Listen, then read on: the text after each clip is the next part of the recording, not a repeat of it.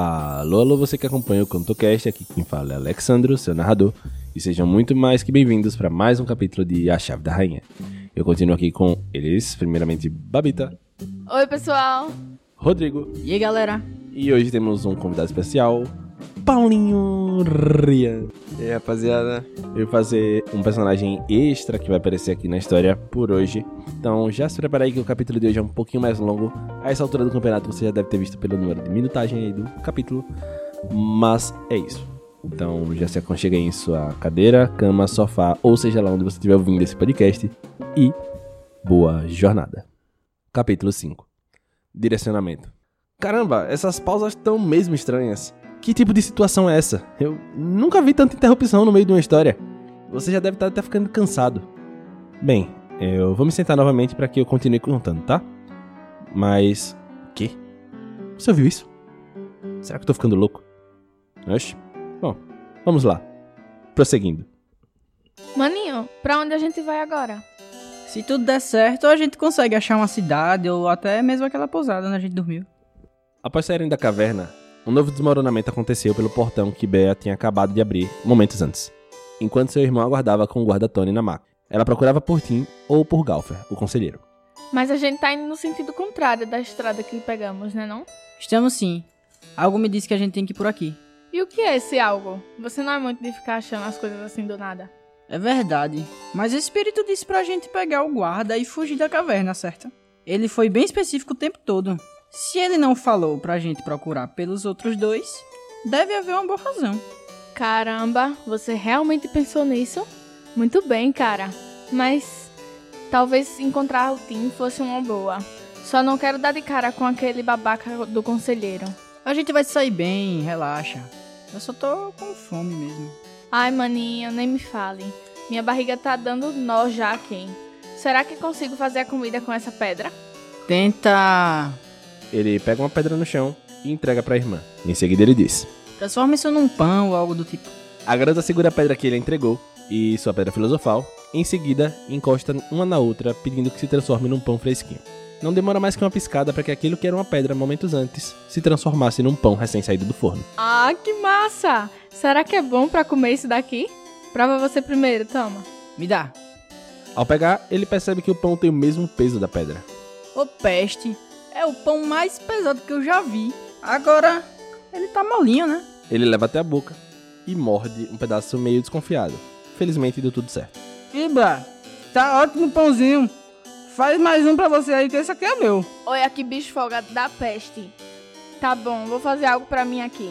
Ela catou um pedaço de madeira no chão e transformou. Transforme-se num misto de presunto e queijo. Isso é injusto.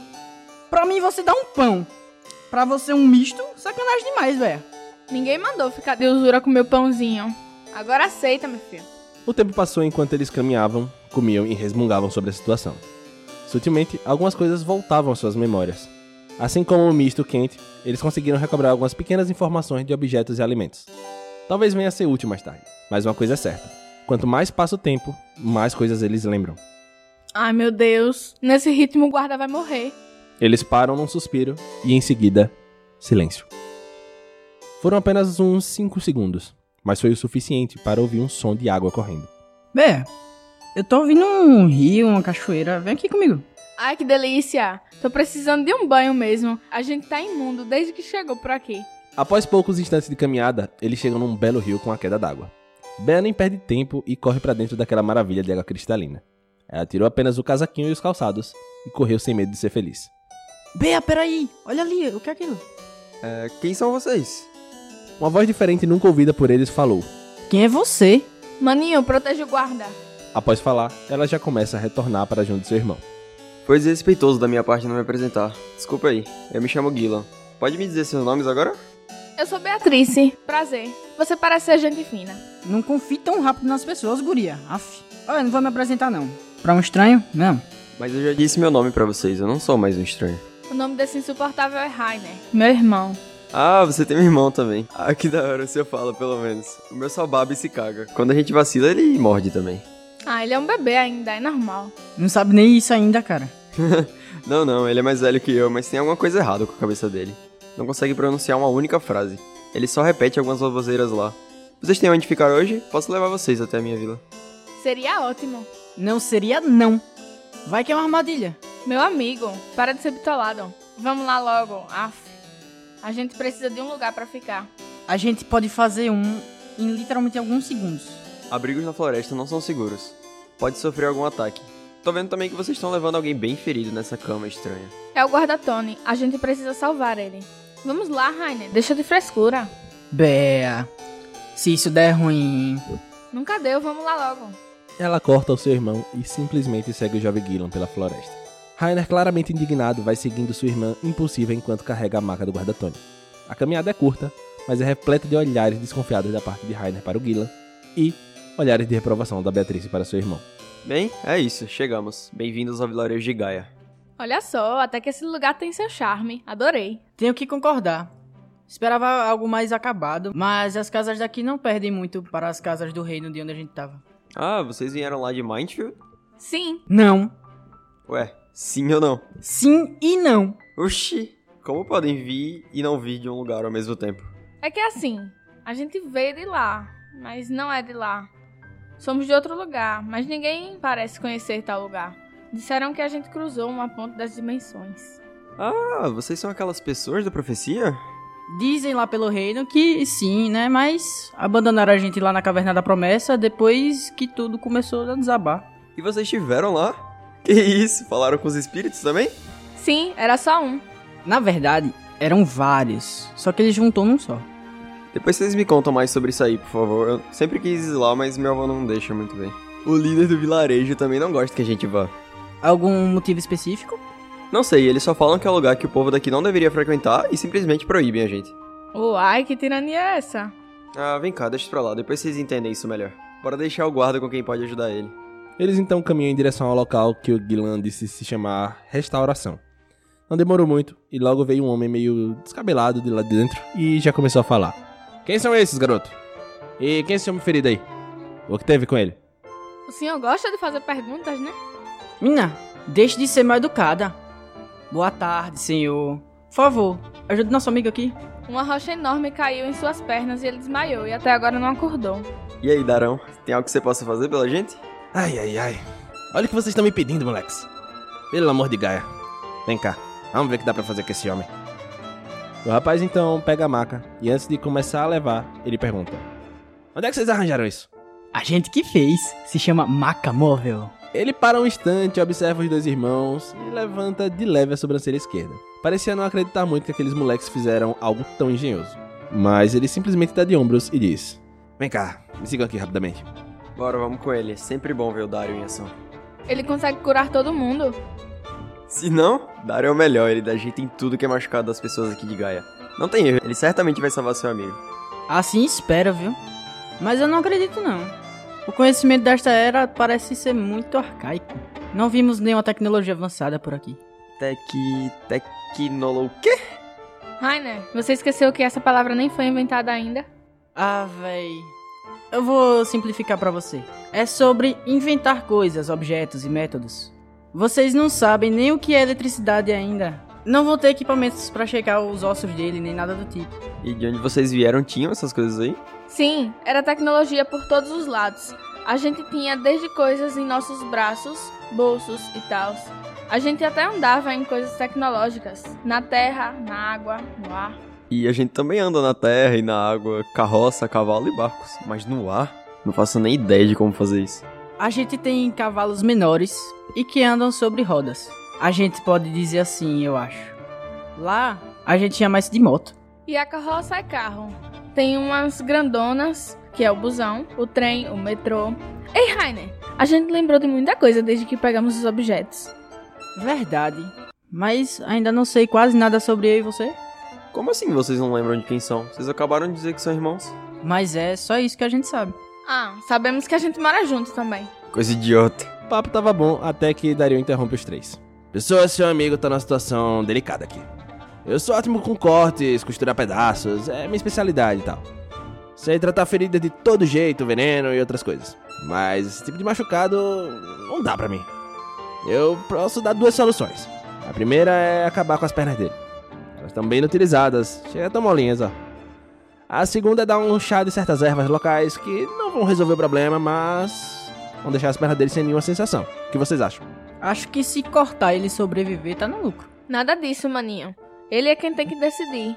Pode ir dando seu chá aí, doutor. Doutor? É, a gente chama médico assim lá na minha terra. Médico. Ah, gente, deixa pra lá. São pessoas que fazem o mesmo que você aí, cuida dos feridos e doentes. A gente chama de médico. Ah, entendo. Ah, que eu me chamo de restaurador mesmo. Ah, Pois bem, acho que é mais justo deixar o homem decidir quando acordar. Vou passar o chá nele. E pelo que tô vendo aqui, o processo da perna ficar podre e preta não começou ainda. Então temos algum tempo. Você tá falando da gangrena? Vocês tinham umas palavras muito doidas, pelo amor de mangaia. Vocês parecem viver numa sociedade muito diferente da nossa. Ah, meu filho, vocês nem imaginam quão diferente é, viu? Verdade. Dá pra dizer que a gente veio do futuro. Bom, enquanto seu amigo descansa, eu posso mostrar a vila pra vocês e levar até meu avô. Ele vai gostar de ver gente nova. Pode ser. Eu gosto de conhecer lugares e gente nova. E lá vamos nós de novo. Ah, vamos lá. Eu mando avisar vocês quando o homem tiver acordado. Os três então se despedem de Dario e partem rumo à casa de Gillan. E no meio do caminho, o jovem vai apresentando cada ponto do vilarejo. Bem, como vocês podem ver, aquela casa em forma de bola é a casa do chefe. Tem o quartel dos guardas da vila também. Pelo menos é o mais perto de guarda que temos por aqui. Tem aquela cruz grandona ali, que é onde a gente reza pra nossa querida Gaia. entre outros pontos diversos que também foram mostrados pelo jovem, mas nada muito chamativo. Em mais uma curta caminhada, eles chegam ao destino e entram na casa do garoto, e já dão de cara com uma senhorinha bem simpática. Ozinha, cheguei. Tenho visitantes pra senhora. Oh, meu querido, quem são esses? São pessoas que eu achei na floresta. Estavam precisando de ajuda pro amigo machucado lá. Enquanto o Dario tá dando o tratamento, a gente veio andar. Ah, entendi, meu anjo. Prazer em conhecer vocês. Me chamo Nívia. Um prazer, dona Nívia. Sou Beatrice. Um encanto a senhora, viu? Me chamo Rainer. Oh, meu jovem, obrigado pela gentileza. Vem, vamos lá, tá meu avô. Os dois seguem o rapaz que chega no quintal da casa, após cruzar uma pequena cozinha e a sala de recepção da casa. A visão que tiveram foi um pouco estranha, podemos dizer assim. Um velho cego sentado numa cadeira de balanço e um adulto bem magro com olhos perdidos balbuciando algumas coisas irreconhecíveis. O velho fitou os olhos cegos para a frente e disse: Quem tá com você, Guilherme? Peraí. Ele consegue ver? Jurava que era cego. Que indelicado, Bea. Ah, tá tranquilo. Ele consegue ver de uma forma diferente. Vô, esses são meus novos amigos que encontrei lá na floresta. Estão só de passagem, mas quis apresentar a família enquanto eles aguardam o amigo melhorar de alguns ferimentos. Se aproximem, por favor. O senhor solicita com a testa franzida e mirando os irmãos. Por que ele tá olhando assim pra gente? Será que não gostou de nós? É meio assustador, ele parece que tá olhando pra gente por dentro. Ótima descrição, ele, e ele tá mesmo, o vô vê tudo de forma diferente. Vocês. Eu não acredito.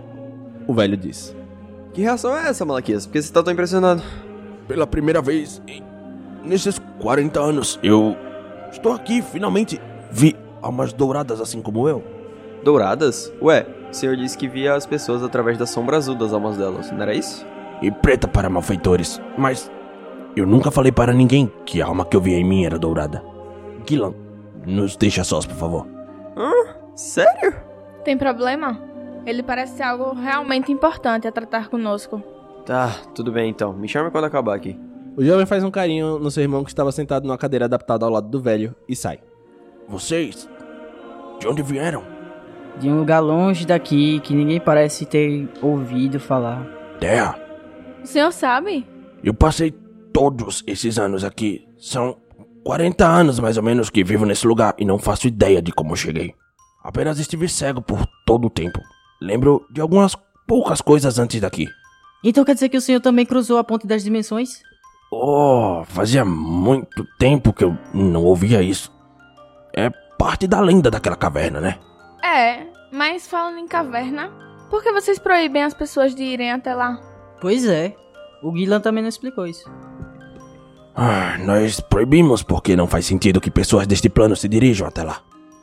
Eu fui lá, mas uma voz disse que eu havia chegado cedo demais e que minhas condições estavam defeituosas para fazer cumprir a profecia. Você também falou com o espírito? Na verdade, foi mais um monólogo. Ele simplesmente falou o que quis e, quando vi, eu já estava fora da caverna. Foi como se a voz ecoasse na minha cabeça e. Puf! Lá estava eu fora da caverna. Após encontrar essa vila, muitas coisas aconteceram e eu acabei me tornando uma referência aqui dentro. Junto com o líder, decidimos que não valia a pena peregrinar até lá. Qual a sua última lembrança da Terra? Um estrondo. Eu não, não sei bem o que era aquele lugar em que eu tava. Eu lembro de uma sirene. Algo deu errado. Depois alguém disse que iríamos morrer porque alguém falhou em sua tarefa. Depois disso eu vi um clarão e pronto. Aqui estava eu com essa visão diferenciada. Todos eram azuis ou pretos, mas no reflexo do rio eu pude me ver. Eu era dourado, mas não sei porquê. Talvez por causa dessa coisa de vida terra. Achei que fosse por ser eu e não uma outra pessoa. Até esse momento em que eu os vi. Caramba, que louco! Onde será que o senhor vivia? Parece ter passado por maus bocados antes de cruzar a ponte. Eu sinto que sua história se encaixa com algo que eu conheço, mas não consigo lembrar o que é, não. O jovem Rainer percebe então uma outra coisa após um certo incômodo. O irmão de Gillan, que de acordo com o mesmo apenas caga e baba, estava olhando fixamente para os irmãos. Não mais com o olhar perdido e tentando claramente tocá-los com sua mão. Ué, o Guilan disse que esse rapaz não conseguia fazer nada além de defecar e babar? Eita, verdade! Ele parece querer dar a mão. Essa é a primeira reação diferente dele na vida. O que teve, amiguinho? Beatrice toca na mão do homem e, em sua visão, o mundo parou. Ela teve uma visão, ouviu algo e, logo em seguida, ouviu seu irmão chamando. Bea, caramba, você tá bem? Tô sim. Depois que você tocou na mão dele, seus olhos viraram e você caiu no chão, dando uns espasmos. Ainda bem que foi rápido. Só não foi mais rápido que a reação do cara ali, que voltou ao estado de antes. Toquei nele também, mas nada aconteceu. Vocês não devem ficar parados aqui. Se adiantem, se adiantem. Vocês possuem uma missão, não é? Você consegue levantar, Bea? Sim, sim. Tô bem, valeu. Só meio desnorteada.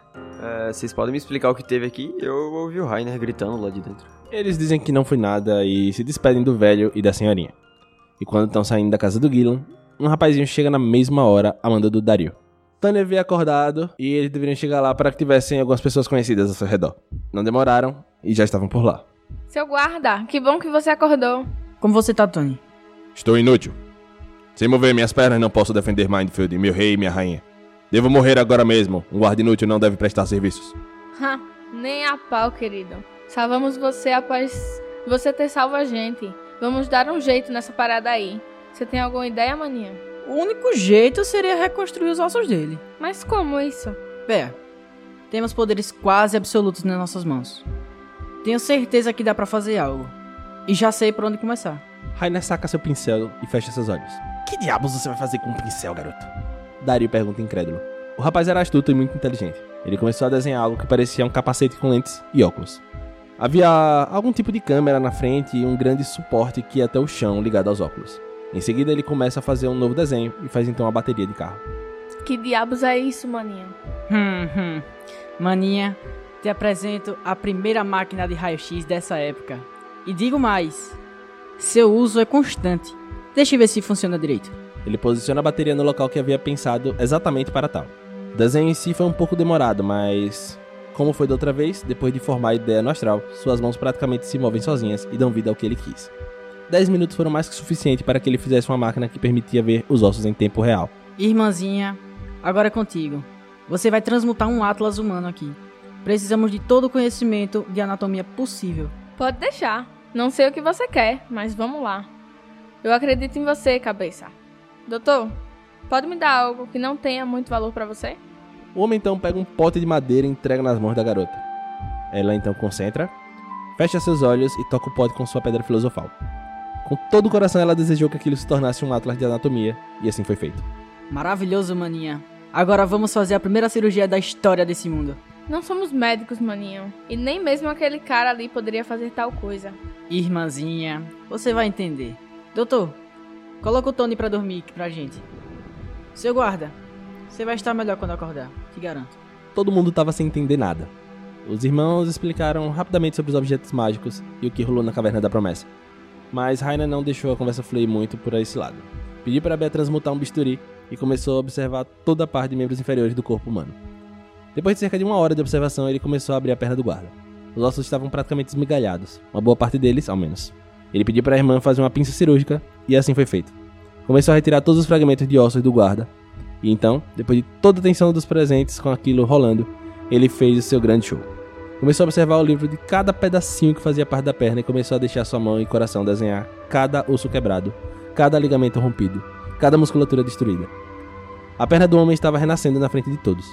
Após cerca de duas horas fazendo isso, finalmente o procedimento acabou e ele desenhou a junção da pele do guarda. Simplesmente parecia que nunca houve um esmagamento ali na região. Depois de uns 30 minutos após a indução do processo de despertar, Tony acorda e, para surpresa de todos, consegue movimentar suas pernas. Incrível, eu posso movê-las. Tony fala impressionado. Isso é mágico mesmo. Faz juiz ao nome. Somente vocês podem utilizar? Ah, Que desperdício. Dario falou. Que coisa mais absurda. Eu nunca vi um treco tão impressionante como esse. Após essa comemoração, escutaram a comoção lá fora. E o jovem que havia chamado todos para a restauração chamava agora todos para o lado de fora do local. Ao chegarem na porta, escutam uma trombeta tocar e uma mensagem. Vossa Majestade Real, a princesa de Mindfield, Yumi de Mindfield, está aqui. Gostaríamos de tratar com Bellinger, o primeiro em comando na vila de Gaia. Após a mensagem, Tony sai andando para a frente da carruagem majestosa e se ajoelha perante a mesma. Bom te ver, Tony. O que é que você tá fazendo aqui? A princesa pergunta. Longa história, Majestade. Explicarei no caminho para o reino, se permitir que nós entremos em vossa frota. Tony afirma. Nós? Indaga a princesa. Tony aponta para os irmãos, mas não houve tempo para apresentações. Uma figura jovem e intensa se aproximou das carruagens recém-chegadas e já disparou. Eu, Bellinger de Gaia, não tenho absolutamente nada para tratar com o reino de Mindfield. Peço que se retirem de minha vila. Nossos cidadãos não precisam de tal cuidado real. Por favor, vão agora. Maninho, ele parece ser mais novo do que a gente. Verdade. Mas é o líder dessa vila, né? Pelo estado da vila, parece cumprir bem o papel dele. Meus jovens, O avô de Gillan chega acompanhado pelo mesmo, que o viu chegando e se esbarrando nas coisas e foi a que deu velho. Opa, senhor, diga, o que te trouxe aqui? Cuidado, aqui nesse mundo n- nem tudo é o que parece ser. O velhinho adverte. Nós ouvimos isso do espírito também. Mas achamos que era só sobre as armas mágicas. É, meu avô já tá bem velhinho, relaxa. garotos, vamos indo. A princesa permitiu que nós retornássemos para o palácio em sua caravana. Tony fala. Acho que é isso, né? Obrigado pela companhia e pelas coisas incríveis que eu pude ver. Até a próxima vez e se houver uma próxima vez, obviamente. Você se provou, Guilan. Não vou esquecer seu nome. Você me fez crer um pouco mais nas pessoas. É sangue bom demais. Até breve. Vem cá. Bel dá um abraço de despedida no rapaz, de roupas folgadas azuis e brancas, boina marrom bem escura, pele parda e olhos castanhos bem profundos. Toda aquela coisa vai ficar guardada na lembrança dos dois, aquele velho cego principalmente. Venham, acomodem-se e me contem tudo sobre essa viagem de vocês e sobre quem são. A princesa Yumi fala enquanto se retiram da vila de Gaia, agora ficando cada vez mais distante da mesma, enquanto se aproximam novamente do castelo de Mindfield. Você tá ouvindo isso? Tem alguma coisa acontecendo! Tá tudo tremendo! É tremor de terra! Rápido! Se abriga embaixo da mesa comigo! Que loucura! Eu nunca vi tantos incidentes acontecerem ao mesmo tempo! Deixa só passar esse absurdo que eu continuo a história e te conto, tá? Muito obrigado por ter ouvido mais esse capítulo de A Chave da Rainha. Vamos nos despedindo por aqui. Eu acho que vocês perceberam que tivemos uma vozinha mais ali. Ela tá ali sentadinha, eu vou pedir pra ela dar um tchauzinho no final também aqui. Então vamos despedir aqui, por favor, Babita. Valeu, galerinha. Rodrigo. É isso, galera. Eu acho que vocês vão achar incrível a cirurgia que Rainer fez, assim como eu achei muito bom. Mas valeu, até a próxima. Não questionem a cirurgia. A cirurgia, quem manda sou eu, porque é isso mesmo. Paulinho! Valeu, Guilan se despedindo. E a voz surpresa que foi dito uma hora aqui pra fazer a nossa querida velhinha Nívea, que não é o sabonete, né, Rodrigo? E. a voz, participação especial aqui da Princesa Yumi. Na próxima vez vocês vão ter que se contentar com a imitação furreca minha mesmo. E é isso, vamos lá, Luana. Tchauzinho, tchauzinho. Muito obrigado e até a próxima.